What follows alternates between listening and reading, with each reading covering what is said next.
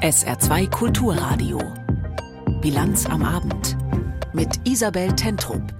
Guten Abend und herzlich willkommen zu folgenden Themen. Ratlos vor dem Milliardenloch. Nach dem Karlsruher Haushaltsurteil geht in Berlin die Geldsuche weiter und Folgen des Urteils könnten schwerwiegender sein als zunächst gedacht. Auch im Saarland ist das ein Thema. Außerdem, Deutschlands oberste Protestantin nimmt ihren Hut, wie die EKD-Ratsvorsitzende Annette Kurschus ihren Rücktritt von allen Ämtern begründet. Und in Italien ist einer der größten Mafia-Prozesse der Geschichte des Landes zu Ende gegangen. 60 Milliarden Euro fehlen der Bundesregierung seit dem Karlsruher Haushaltsurteil vor fast einer Woche. Nicht genutzte Corona-Kredite dürfen nicht fürs Klima ausgegeben werden, nicht umgewidmet werden, hat das Bundesverfassungsgericht entschieden. Woher das Geld nun kommen soll für all die Vorhaben, die die Ampelregierung eigentlich bezahlen wollte aus dem Klima- und Transformationsfonds, das ist unklar. Und jeder der Ampelpartner hat natürlich eigene Vorstellungen davon, wie die Fehler fehlenden Milliarden nun aufgetrieben werden könnten. Jetzt kommt noch ein weiteres Problem dazu. Die Folgen des Karlsruher Urteils könnten weitaus heftiger ausfallen als bisher gedacht. Michael Weidemann fasst die Debatte zusammen. Robert Habeck steht noch immer unter der Schockwirkung des Urteils aus Karlsruhe. Die deutsche Industrie hatte die Unterstützung aus dem Klima- und Transformationsfonds fest eingeplant, aber das Geld ist weggebrochen, so Habeck im Deutschlandfunk. Wie der Umbau der Wirtschaft auf klimafreundliche Technologien jetzt gelingen soll, sei völlig offen, gesteht der grüne Wirtschaftsminister. Gleiches gelte für das 60 Milliarden Loch. Es sind lauter Vorschläge auf dem Tisch und es kann auch sein, dass von einigen Vorschlägen irgendwas übrig bleibt, also dass man irgendwo spart, dass man umschichtet, dass man irgendwo noch eine Möglichkeit findet, die staatlichen Einnahmen zu erhöhen innerhalb des Koalitionsvertrags. Aber es zeigt erst einmal, dass alle Einzelmaßnahmen nicht an die Dimension des Problems anreichen. Eine Grundgesetzänderung, der Ausweg, der in Habecks grüner Partei und auch in der SPD am häufigsten genannt wird, stößt beim liberalen Koalitionspartner unverändert auf Granit. Die Entscheidung des Verfassungsgerichtes sei kein Anlass, die Schuldenbremse zu schleifen, sie müsse vielmehr gestärkt werden, hat sich FDP-Parteichef und Finanzminister Christian Lindner am Wochenende festgelegt.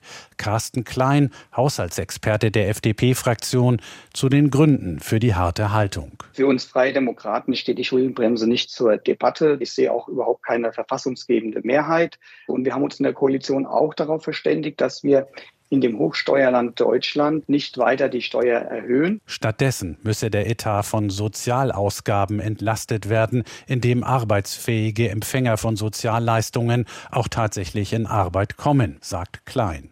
Äußerungen, die bei Kevin Kühnert auf wenig Gegenliebe stoßen. Im ARD Mittagsmagazin wird der Generalsekretär der SPD deutlich. Manches, was ich da jetzt hören darf, Vorschläge nach Sozialabbau oder ähnlichem, da muss ich klar sagen, dafür ist die Sozialdemokratie nicht gewählt worden. Und Sozialkürzungen oder andere kleine Veränderungen bringen Ihnen auch keine 60 Milliarden zusammen. So etwas wird nicht unsere Antwort auf die Herausforderungen der letzten Tage sein. Und dann sind da noch die Überlegungen in der Koalition, erneut eine wirtschaftliche Notlage geltend zu machen, um neue Schulden aufnehmen zu können. Für CDU und CSU ist das der völlig falsche Weg. Die Union fordert die Ampel unmissverständlich auf, sich zunächst auf Prioritäten zu konzentrieren. Dann erst sei man bereit, gemeinsame Initiativen zu ergreifen, um sich grundgesetzkonform aus dem Haushaltsdilemma zu befreien, so der haushaltspolitische Sprecher der CDU-Fraktion Christian Hase. Sprich, wir müssen jetzt wieder Wachstum generieren, um daraus neue politische Möglichkeiten fürs Verteilen zu schaffen. Wenn das abgeschlossen ist und es bleibt dann immer noch eine Lücke, dann gibt es sicherlich auch für uns eine, eine Verantwortung, über alles nachzudenken. Aber jetzt schon Steuern erhöhen oder an der jetzigen Schuldenbremse kratzen, das sehe ich nicht. Die Probleme dürften allerdings eher größer als kleiner werden. Laut Robert Habeck ist auch die Finanzierung des unter anderem für die Energiepreisbremsen zuständigen Wirtschaftsstabilisierungsfonds verfassungswidrig. Eine Vermutung, die schon CDU-Parteichef Friedrich Merz geäußert hat und juristisch prüfen lässt. Ist dem so, fehlen weitere zweistellige Milliardenbeträge. Für die Union ein weiteres Argument, die laufenden Etatberatungen für 2024 umgehend abzubrechen. Eine Frage, die jetzt auch im Raum steht, könnte das Karlsruher Urteil über Ecken womöglich auch Auswirkungen auf die Finanzen der Bundesländer haben? Steffen Hebestreit, der Sprecher der Bundesregierung, sagt, Unsere erste Einschätzung war schon, dass das auch auf Sondervermögen der Länder anzuwenden ist, weil es die Grundsätze der Haushaltsführung, der Jährlichkeit und Jährigkeit äh, klar betonen, dass sie auch für Sondervermögen gelten. Und äh, da ist die Einschätzung, dass sich da keinen Unterschied zwischen Sondervermögen im Bund und in den Ländern ableiten lässt. Die genauen Auswirkungen auf die Länder und wie die darauf reagieren, das sei natürlich Sache der Länder, sagt der Sprecher der Bundesregierung. Und wie sieht das alles im Saarland aus? Die saarländische Landesregierung hat ja ein milliardenschweres, größtenteils schuldenfinanziertes Sondervermögen aufgelegt, den Transformationsfonds. Die CDU will nun prüfen lassen, ob der nicht auch verfassungsrechtlich bedenklich ist. Janek Böffel. Die Antwort aus dem saarländischen Finanzministerium vergangene Woche war schnell und eindeutig. So deutlich das Karlsruher Urteil über den Klima- und Transformationsfonds der Bundesregierung war, so wenig habe das mit dem Transformationsfonds der saarländischen Landesregierung zu tun, hatte Finanzminister Jakob von Weizsäcker gesagt. Da wir im Saarland einen anderen Weg gewählt haben, gibt es erst einmal keine unmittelbaren Auswirkungen des Urteils auf den saarländischen Transformationsfonds. Doch ganz so eindeutig könnte es dann doch nicht sein. Auch die Bundesregierung rechnet damit, dass dieses Urteil Folgen für die Länderhaushalte haben dürfte.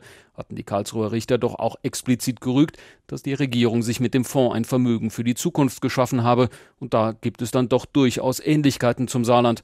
Die CDU im Landtag zumindest hegt ernsthafte Zweifel. Das Urteil deutet für uns sehr stark darauf hin, dass der Transformationsfonds, so wie er im Moment ausgestaltet ist, verfassungswidrig sein kann. Sagt Fraktionschef Stefan Toscani. Deshalb fordert die CDU nun eine erneute Anhörung von Verfassungsrechtlern, die den Transformationsfonds im Lichte des neuen Urteils des Bundesverfassungsgerichts prüfen. Bevor das passiert ist, sei auch der Doppelhaushalt für die kommenden beiden Jahre, der eigentlich im Dezember endgültig verabschiedet werden soll, laut CDU nicht verantwortbar. Doch zur Wahrheit gehört auch, für tatsächlich verfassungswidrig und damit für nichtig könnte den Transformationsfonds nur ein Gericht erklären und klagen könnte dort nur eben jene CDU.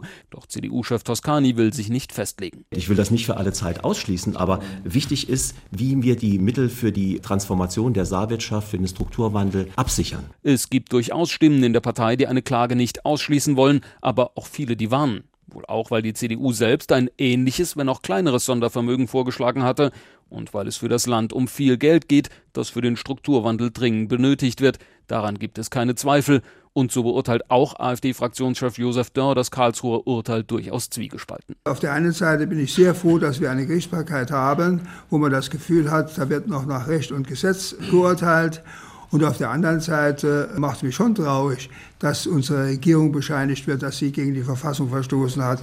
Und es macht mich auch sehr nachdenklich, wenn ich daran denke, was aus den Versprechen wird, die man uns Saarländern gemacht hat, ob die jetzt gehalten werden können oder nicht. Denn das Land rechnet mit Milliardenförderungen vom Bund, vor allem für den Stahl, aber auch für die Ansiedlung des Chip-Herstellers Wolfspeed. Geld, zu dem auch Mittel aus eben jenem landeseigenen Transformationsfonds hinzukommen sollen, auch deshalb bleibt die SPD-Fraktion naheliegenderweise bei ihrer Position, dass hierzulande alles rechtens gelaufen ist, betont die stellvertretende Fraktionsvorsitzende Kira Braun. Einmal haben wir unsere Notlagenbegründung nicht ausschließlich auf den Klimaschutz bezogen. Zweitens haben wir hier ähm, das Budgetrecht anders beachtet als der Bund das hat. Drittens haben wir hier auch kein Sondervermögen umgewidmet. Möglicherweise gibt es dann doch ein klein bisschen Sorge vor einer Klage gegen den Fonds oder zumindest allzu deutlichen Expertenzweifeln an seiner Zulässigkeit. Man könne zumindest darüber nachdenken, in dem Falle Anpassungen vorzunehmen, so Braun. Das letzte Wort in Sachen Sondervermögen scheint also auch im Saarland noch nicht gesprochen, auch wenn eine Klage derzeit unwahrscheinlich sein dürfte. Soweit Janek Böffel. Unser nächstes Thema. Deutschlands oberste Protestantin Annette Kurschus gibt auf. Sie hat ihren Rücktritt von allen Ämtern erklärt. Kurschus war nicht nur Ratsvorsitzende der Evangelischen Kirche Deutschlands, EKD, sondern auch Präses der Westfälischen Landeskirche. Ihrem Rücktritt vorausgegangen waren Vorwürfe, Kurschus habe von einem mutmaßlichen Fall sexuell übergriffigen Verhaltens eines ehemaligen Kirchenmitarbeiters womöglich früh gewusst. Aus Bielefeld Thomas Wöstmann. Es war eine sehr emotionale Rede, mit der Annette Kurschus ihren Rücktritt als EKD-Ratsvorsitzende und Präses der Westfälischen Kirche begründete. Sie wissen, ich habe die Aufgaben in beiden Ämtern mit Leidenschaft und mit Herzblut wahrgenommen. In einer Redlichkeit, die ich mir auch hier und jetzt von niemandem, von niemandem absprechen lasse. Dafür habe ich viel eingesetzt. Mitarbeiter spendeten ihrer Chefin großen Applaus. Sie kämpfte mehrfach mit den Tränen. Der Dienst, der hier zu tun ist, lebt eben nicht allein von dem Vertrauen, das einzelne Menschen in mich setzen. Es setzt ein öffentliches Vertrauen voraus in meine Person. Und dieses Vertrauen, das hat Schaden genommen. Und zwar ausgerechnet in dem Bereich, den ich beim Amtsantritt ausdrücklich zu meiner Chefinnensache gemacht habe. Mit sich selbst sei sie im Reinen, sagte Kurschus. Zu jeder Zeit habe sie nach bestem Wissen und Gewissen gehandelt. Ihr Bemühen um den Schutz von Persönlichkeitsrechten werde als Versuch gewertet, die eigene Haut zu retten. Sie kritisierte damit die Öffentlichkeit. Inzwischen hat die Frage nach meiner Glaubwürdigkeit öffentlich eine derartige Eigendynamik entfaltet, dass eine absurde und schädliche Verschiebung eingetreten ist. Statt um die Betroffenen und deren Schutz geht es seit Tagen ausschließlich um meine Person. Das muss endlich aufhören. Berichte, nach denen sie frühzeitig vom möglichen sexuellen Missbrauch durch einen befreundeten Kirchenmitarbeiter gewusst habe, wies Kurschus zurück. Nie stand ich zu ihm in einem Dienstverhältnis, auch nicht zu meiner Zeit als Pfarrerin und Superintendentin im Kirchenkreis Siegen. Ich wünschte, ich wäre vor 25 Jahren bereits so aufmerksam, so geschult und so sensibel für Verhaltensmuster gewesen, die mich heute alarmieren würden. Ich habe allein Homosexualität und die eheliche Untreue des Beschuldigten wahrgenommen. Den EKD-Ratsvorsitz übernimmt Kirsten Feers aus Hamburg. Nachfolger in Westfalen wird ihr bisheriger Stellvertreter Ulf Schlüter. Soweit Thomas Würstmann aus Bielefeld. Seit Beginn von Russlands Angriffskrieg in der Ukraine denkt Deutschland mehr über seine Energieversorgung nach. Die Bundesregierung sucht dafür neue Partner und schaut dabei auch nach Afrika. Kanzler und Minister suchen verstärkt Kontakt zu afrikanischen Staaten. Es geht da nicht nur um Energie, sondern auch um Migration und Klimafragen. In Berlin waren heute Vertreterinnen und Vertreter zahlreicher afrikanischer Länder zu Gast. Empfangen wurden sie von Bundespräsident, Bundeskanzler, Wirtschafts- und Finanzminister. Compact with Africa nennt sich dieses Spitzentreffen und wie es heute verlief, berichtet Kai Clement. Das afrikanisch-europäische Miteinander muss ein anderes werden. Das hat Ghanas Präsident Nana Akufo-Addo beim Compact with Africa deutlich gemacht. Ein Beispiel, Rohstoffe nur zu exportieren gehört für ihn der Vergangenheit an. Das habe dem afrikanischen Kontinent wenig gebracht. The raw export of our um, materials has not been of great benefit to the continent. We cannot repeat that. Auch die Verarbeitung gehöre in die Hand afrikanischer Staaten. Bundeskanzler Olaf Scholz sieht das genauso. Das schafft Arbeitsplätze und Wohlstand in diesen Ländern und die deutsche Industrie gewinnt verlässliche Lieferanten. Scholz hat schon früh deutlich gemacht, dass er ein neues Miteinander anstrebt, eine enge Partnerschaft. So steht es bereits im Koalitionsvertrag. Dann aber folgten der Krieg Russlands gegen die Ukraine und der Überfall der Hamas auf Israel. Mit dem Compact with Africa setzt Scholz auf eine Initiative seiner Vorgängerin Angela Merkel von 2017. Die Konferenz fördert Privatinvestitionen und stärkt zugleich Reformen. Der Compact with Africa ist die zentrale zentrale Initiative der G20, dieses riesige Potenzial Afrikas noch weiter zur Entfaltung zu bringen. Etwa in Sachen Klimaneutralität, Nachhaltigkeit und Resilienz unserer Volkswirtschaften. Einerseits dieses riesige Potenzial, auch für die Energiewende gerade durch grünen Wasserstoff. Andererseits die Frage nach Rechtssicherheit und Stabilität. Ausgerechnet in zwei Compact with Africa Partnerländern wurde zuletzt geputscht. Finanzminister Christian Lindner fasst es so zusammen. Essentiell sind wettbewerbsfähige und verlässliche nationale Rahmenbedingungen sowie makroökonomische Stabilität. Hinzu kommt, China war oft schneller als die Europäer. Das hat Scholz im Mai bei seinem Kenia-Besuch selbst erlebt, als er vom Flughafen Richtung Nairobi brauste, und zwar über eine von China finanzierte Schnellstraße. Aus Sicht des grünen Außenpolitikers Jürgen Trittin kriegt Europa gerade noch rechtzeitig die Kurve für ein neues Verhältnis zu Afrika. Ich glaube, dass diese Wahrnehmung sehr spät kommt, aber sie kommt nicht zu spät. Und sie ist natürlich dadurch verschärft worden, dass hier China sehr frühzeitig versucht hat, Rohstoffreserven und ähnliches für sich zu monopolisieren. Dem Compact with Africa gehören von Ägypten bis Tunesien 13 Staaten an. Weitere Länder haben Interesse an einem Beitritt bekundet. Scholz betont, Afrika ist unser Wunschpartner, wenn es darum geht, unsere wirtschaftlichen Beziehungen zu intensivieren und den gemeinsamen Weg in eine klimaneutrale Zukunft zu gehen. Energiewirtschaft als Schlüssel. So sagt es auch Moussa Faki, der Vorsitzende der Kommission der Afrikanischen Union. Aber eben nicht nur als Zulieferer für Europa, sondern auch mit Energie für den eigenen Kontinent. Schließlich müssten dort immer noch 600 Millionen Menschen ohne Strom auskommen. C'est un continent où 600 millions d'habitants n'ont pas l'électricité. Mit erneuerbaren Energien den Planeten zu schützen, das, so sagt es Moussa Faki, sei das wichtigste Projekt für die Menschheit. Die Bürokratie in Deutschland ist fast schon sprichwörtlich. Stoßseufzer über den vielen Papierkram gehören fast zum Alltag. Und wie sich zeigt, nicht ohne Grund. Jedenfalls stellt der Normenkontrollrat in seinem aktuellen Jahresbericht fest, dass neue Gesetze noch nie so viele Kosten und bürokratischen Aufwand verursacht haben wie im vergangenen Jahr. Hans-Joachim Viehweger. Viele sind einfach nur noch genervt.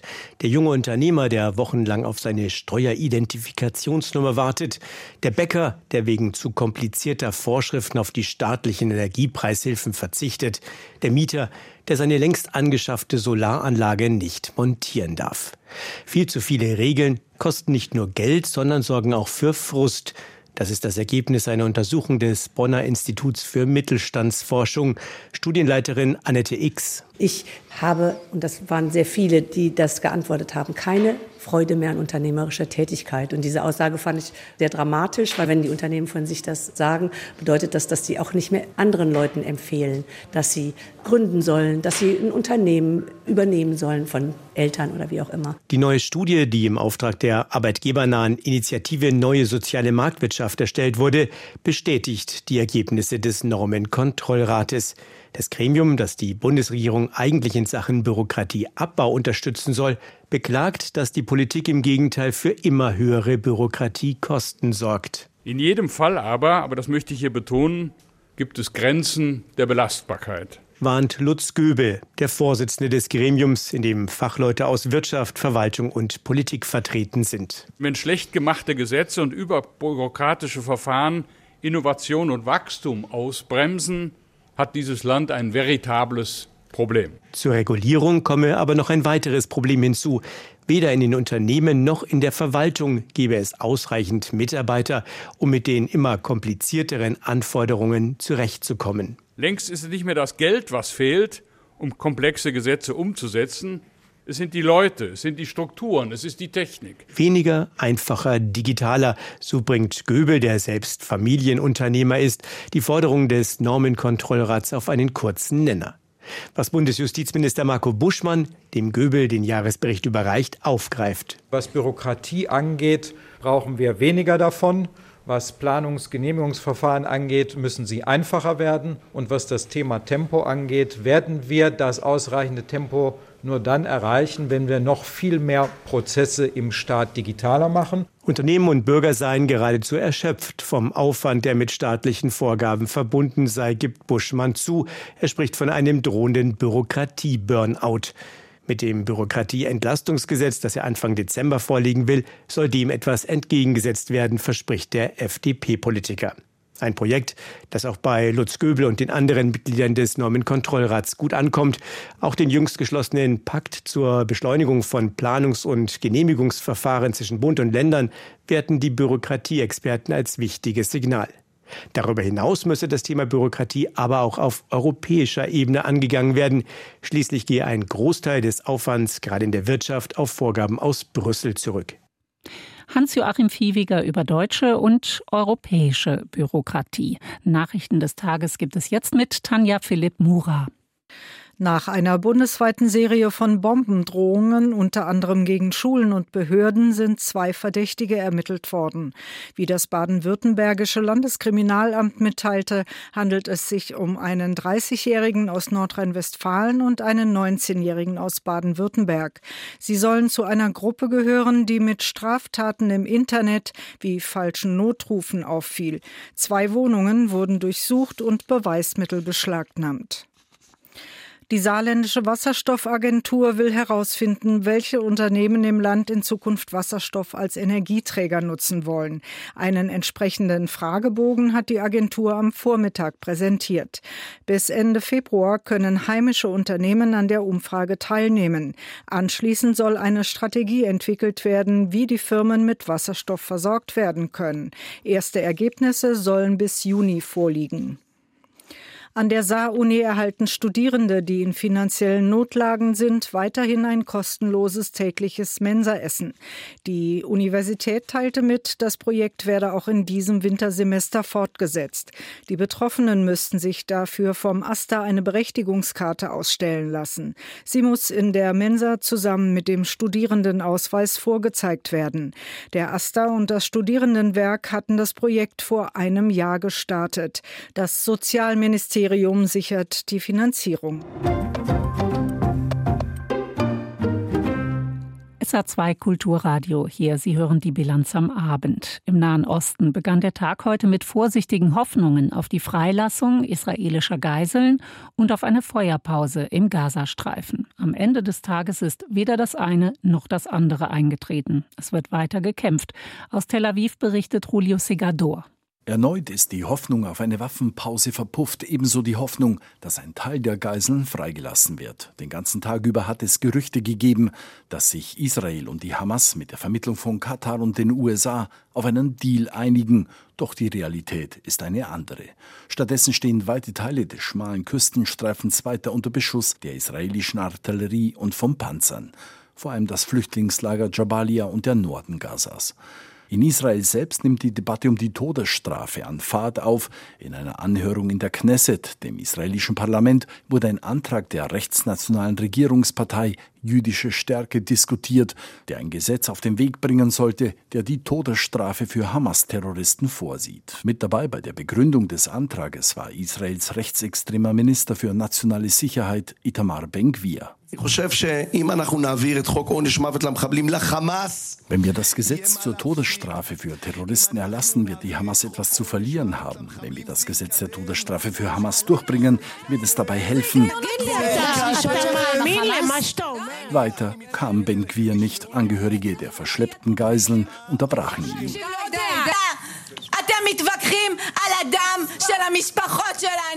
Was ist denn das für eine Logik? Wissen Sie, wer die Hamas ist? Diese Diskussion, die Sie hier heute führen, ist einfach unangebracht und sollte jetzt nicht stattfinden. Diese Diskussion wird auf dem Rücken unserer entführten Angehörigen ausgetragen. Tumultartige Szenen in der Knesset. Die Angehörigen der Geiseln befürchten, dass die Einführung der Todesstrafe für Hamas-Terroristen das Leben der Verschleppten zusätzlich gefährdet. Eine Befürchtung, die die Angehörigen der Geiseln heute Abend auch Premierminister Netanyahu mitteilen werden bei ihrem geplanten Treffen mit dem Regierungschef.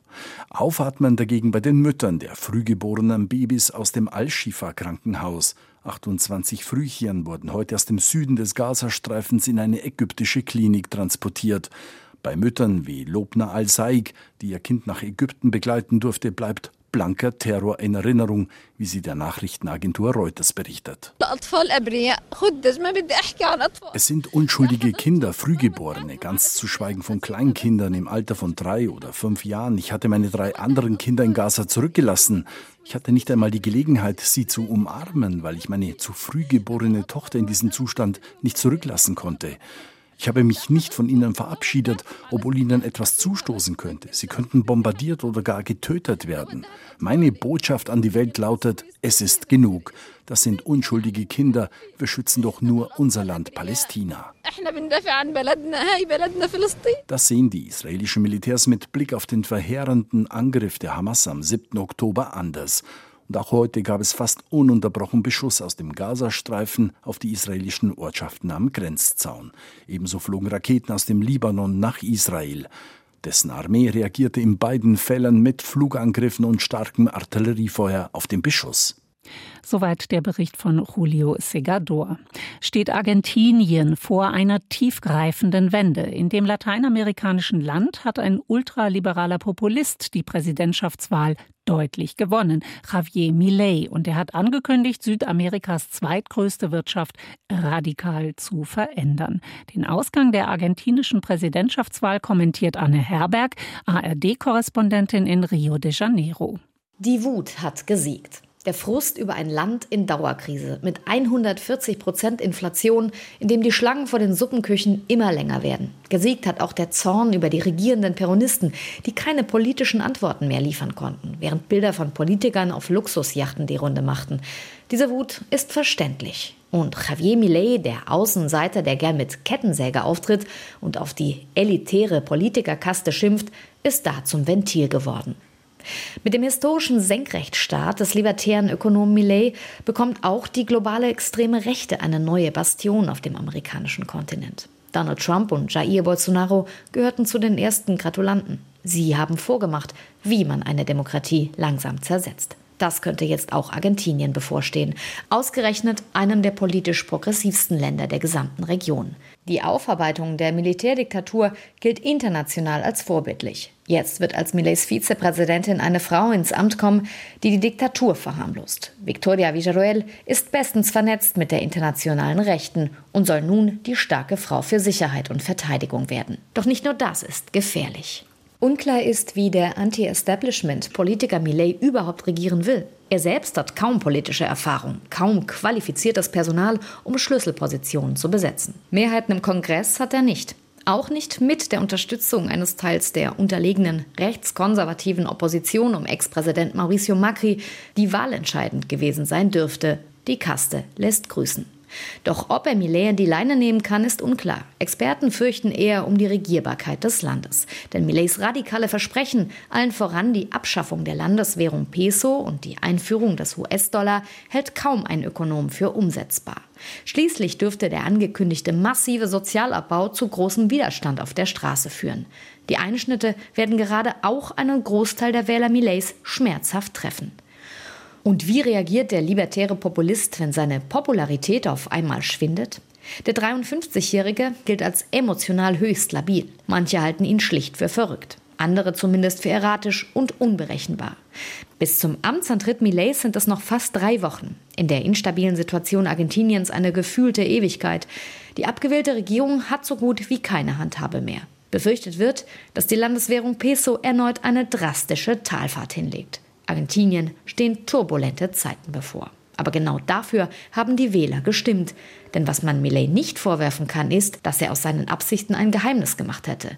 Die große Tragik, genau die, die die größte Hoffnung in ihn gesetzt haben, werden die größten Verlierer sein. Das war die Meinung von Anne Herberg, Korrespondentin im ARD-Studio Rio de Janeiro. In Italien ist einer der größten Mafia-Prozesse der Geschichte des Landes zu Ende gegangen. Im Visier die kalabrische Drangheta. Aus Italien berichtet Elisabeth Pongratz. Mehr als 300 Frauen und Männer sind angeklagt. Unter ihnen der ehemalige Abgeordnete der Regierungspartei Forza Italia, Giancarlo Pitelli. Er wird zu elf Jahren Haft verurteilt, weil er für die Mafia-Organisation Drangheta tätig war. Haftstrafen ebenso für einen ehemaligen Polizisten und einen früheren Regionalrat. Der Anwalt Giuseppe Di Renzo vertritt mehrere Verurteilte. Trotz der vielen Urteile ist er zufrieden. Ja, ein ausgewogenes Urteil, das ich erhofft habe. Viele Freisprüche und viele Teilfreisprüche. Es ist die erste Instanz und hier endet nicht die Welt. Es gibt noch zwei weitere Instanzen. Die Urteile sind nachvollziehbar und dort, wo sie es nicht sind, wird es eine Berufung geben. Aber das Urteil ist sehr überlegt.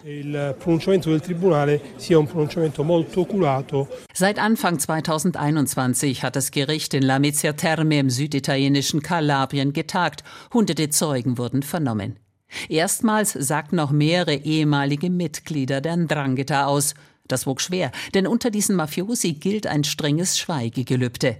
Die Zeugen erzählten von Erpressung, Bestechung, Geldwäsche. Die Gegner wurden eingeschüchtert mit Prügeln, mit der Verwüstung von Geschäften oder Tierkadavern vor der Haustür. In ihrem Stammland hat die Drangheta das Leben vieler beeinträchtigt. Gerade deshalb seien die Schuldsprüche so wichtig. Das meint Giuseppe Borello von Libera, einem Verein, der gegen die Mafia kämpft. Es ist eine wichtige Botschaft für die Bürger. Das Gefühl der Straffreiheit wird beseitigt, das viel zu lange, ja Jahrzehnte das soziale Leben hier in unserer Gegend bestimmt hat. Ein wichtiger Tag des Vertrauens und der Hoffnung für die Bürger also. Darüber freuen wir uns. Und wir freuen uns, dass wir als Nebenkläger anerkannt worden sind. Ein wichtiges Signal für die Zivilbevölkerung, die die entscheidende Rolle im Kampf gegen die Drangheta spielen muss. Diese Mafia-Organisation gilt als die gefährlichste und wirtschaftlich mächtigste. Nach Italien ist sie vor allem fest in Deutschland verwurzelt. Dabei baut sie ein Netzwerk aus Beziehungen auf und infiltriert Politik, Verwaltung, Wirtschaft. Ermittlern zufolge setzt die Ndrangheta weltweit mehr als 50 Milliarden Euro um, vor allem mit dem Drogenhandel. Staatsanwalt Vincenzo Capomolla. Der erste Eindruck nach dem Urteil ist, dass die Anklageschrift im Wesentlichen bestätigt wurde und es sich um eine mafiöse Organisation handelt, die wie eine Glocke über dem Gebiet von Vibo Valencia hängt. Zwei örtliche Bosse der Verbrecher wurden zu jeweils 30 Jahren Haft verurteilt. Es waren die Höchststrafen. Insgesamt wurden Strafen in einer Gesamthöhe von 2200 Jahren erlassen bei diesem zweitgrößten Mafiaprozess in der italienischen Geschichte. Das Wetter im Saarland. Im Verlauf der Nacht lässt der Regen vom Saargau her nach 8 bis 5 Grad. Morgen am Dienstag meistens dichte Wolken, wenig Sonne, vor allem nachmittags immer wieder kurze Schauer, 7 bis 11 Grad. Am Mittwoch dann sonnig und deutlich kälter, 2 bis 6 Grad. Das war die Bilanz am Abend mit Isabel Tentrup. Danke für Ihre Aufmerksamkeit.